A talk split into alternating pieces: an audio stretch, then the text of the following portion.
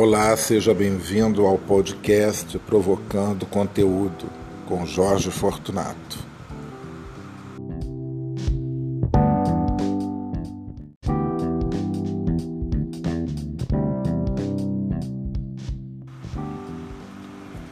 Bom dia, pessoal. Hoje é sexta-feira. Bom, nem vamos falar aquela palavra, né? Então fica combinado aí. Hoje é só sexta-feira, até que enfim é sexta-feira e tá tudo bem, tá tudo muito legal. Bom, deve estar tá aí um barulhinho de fundo, mas que vai ser disfarçado com a música que a gente coloca sempre para acompanhar esses episódios, porque senão vocês não iriam aguentar ouvir a minha voz. E hoje a gente está aí numa semaninha de semana curta, né? É até uma piada falar em semana curta na pandemia, porque todas as semanas, desde o ano passado, têm sido iguais. Bom, pelo menos para mim, que ainda estou em isolamento, estou sem trabalho, bom, enfim, essas coisas que vocês já sabem, que me acompanha pelo arroba Jorge Fortunato, sabe que é, eu sou guia de turismo, estou fazendo passeios virtuais, essa coisa toda. Né? Trabalho com público francês e eles não estão vindo. Tem muito pouca gente vindo ao Rio de Janeiro e ao Brasil. E, obviamente, a gente sabe por quê. Mas não vamos falar disso. Hoje é sexta-feira, hoje é um dia que vai ter um início de tarde um pouco doce e amanhã eu vou contar para vocês por que, que essa tarde de hoje vai ser um pouco doce. Bom, eu espero que seja e depois eu conto tudo. Mas essa sexta-feira eu resolvi falar com vocês a respeito de sonhos, pesadelos e etc.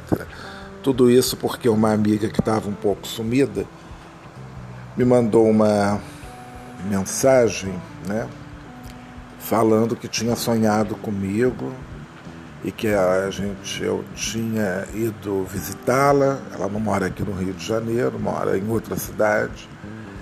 E tinha um boi assustando a gente, um boi raivoso, ou um boi brabo, ou um boi sei lá o quê. Eu ainda não vi no Google né, significados de sonhar com boi, mas eu acho que deve ter vaca naquele jogo de animais e números. Então eu acho que eu vou arriscar a sorte, quem sabe. Gente, fala sério, essa parada de sonho é muito sinistra, né? Olha eu falando cheio de gíria porque os sonhos, sonhos são, mas eles às vezes nos dão sinais, né? Eu acredito muito que os sonhos dão grandes sinais para gente.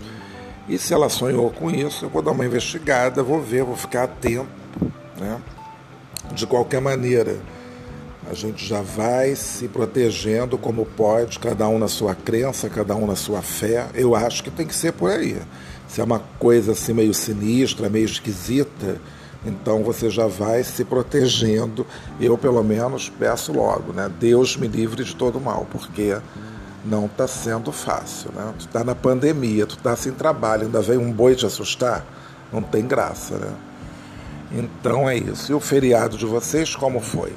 Bom, meu feriado foi muito bom, porque ontem com aquele sol deu para sair, Bom, não que nos outros dias não desse, mas eu estava meio com preguiça de caminhar, eu confesso.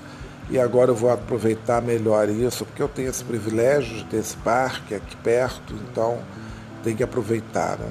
os privilégios da vida, os poucos que nos restam ainda. E quem mora no Rio de Janeiro, mal ou bem, vai ter sempre uma área verde para caminhar, né?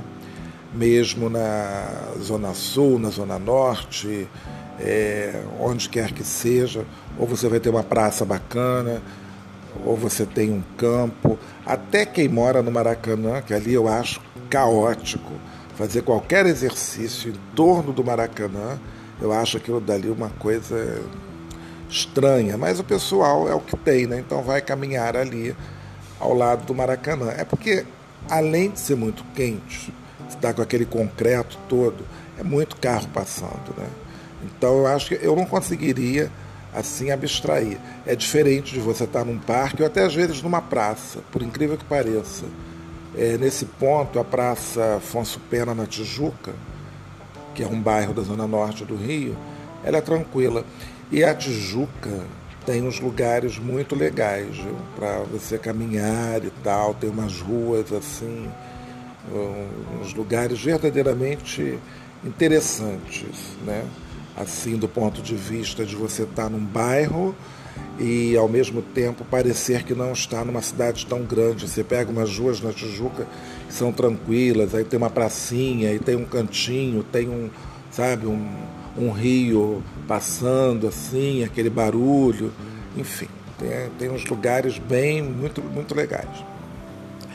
Mas, né, quem não tem isso, né, é, realmente acho que tem que de vez em quando pegar um ônibus, pegar um carro e ir para um lugar que te ofereça esse tipo de coisa, né, porque faz bem, né? E semana que vem, se o tempo abrir, eu vou voltar a caminhar aqui um pouco mais fora da minha bolha, né?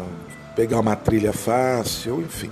Tem uma colega guia também que adora fazer isso, então eu acho que vou traçar alguns roteiros, né? E depois, quem sabe, né? Explorar isso também como trabalho. Mas provavelmente depois de julho, eu acho que é agosto, eu acho que as coisas, eu vou, talvez eu volte às ruas com mais facilidade, porque aí eu já vou estar com a minha segunda dose né, da vacina, vai ser melhor, vai ser mais, vai ser mais prático. Bom, é, ontem eu fiz uma publicação no, no fim da noite, num story, falando da cafonice, da chatice e da caretice né, que se tornou o Brasil de uns anos para cá. É, e ontem eu estava assistindo o documentário do Raul Seixas, que eu já havia assistido no cinema e agora está disponível no Netflix. E depois tem um outro documentário sobre axé music e, e coisas da Bahia dos anos 80 e tal trio elétrico, essa coisa toda. E era um outro Brasil, era um outro momento, e o, Raul Seixas, que é esse ídolo, né, que é esse ícone da contracultura, né, era fantástico essa liberdade que, por incrível que pareça, apesar de a gente ter uma viver numa ditadura, numa época, ainda tinha um pouco de, digamos assim, bom, isso para quem era muito inteligente, fazer umas letras que os sensores não captavam absolutamente nada.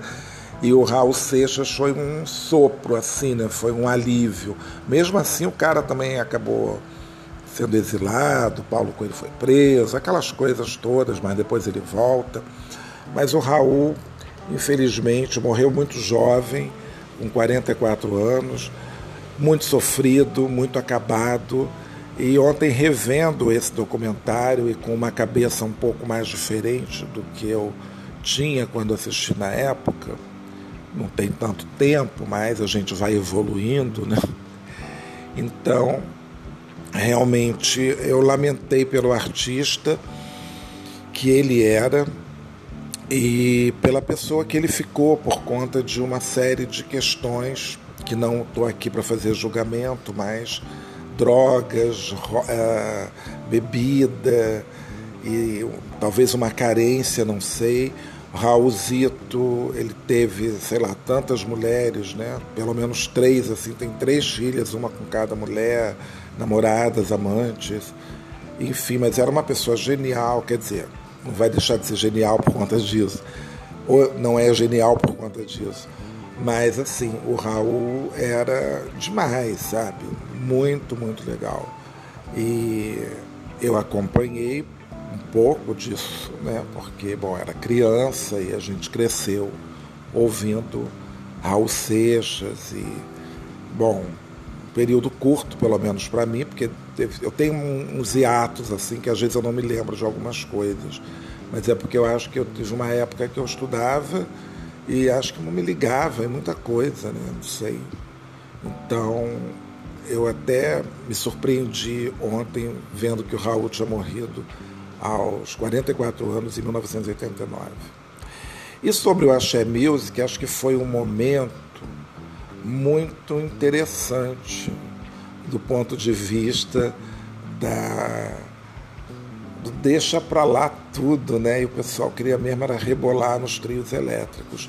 E isso era um momento de muita descontração, né?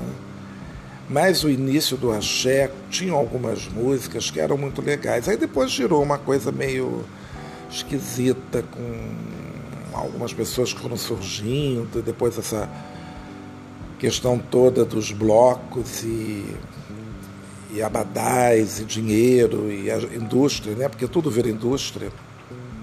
E o Carnaval da Bahia é uma grande indústria, como é o do Rio de Janeiro. Né? Mas, enfim, é, eu não falo nem pelo movimento, mas pelo momento, né? que a gente vivia um momento mais descontraído, mais feliz, e, enfim, sem, sem essa tristeza, essa tristeza, sem essa guerra né? que o Brasil está é, tá vivendo. Não é uma guerra, quer dizer, é uma guerra também que tem armas, né? só ver o Rio de Janeiro, mas é uma é uma coisa assim que eu sinto saudade de um chacrinha, sabe? Enlouquecendo a massa, sabe? Dessa coisa mais leve, né? Torcer, né? Para o Brasil voltar a ser leve uma hora. Bom, é isso, gente. Até amanhã ou depois, né?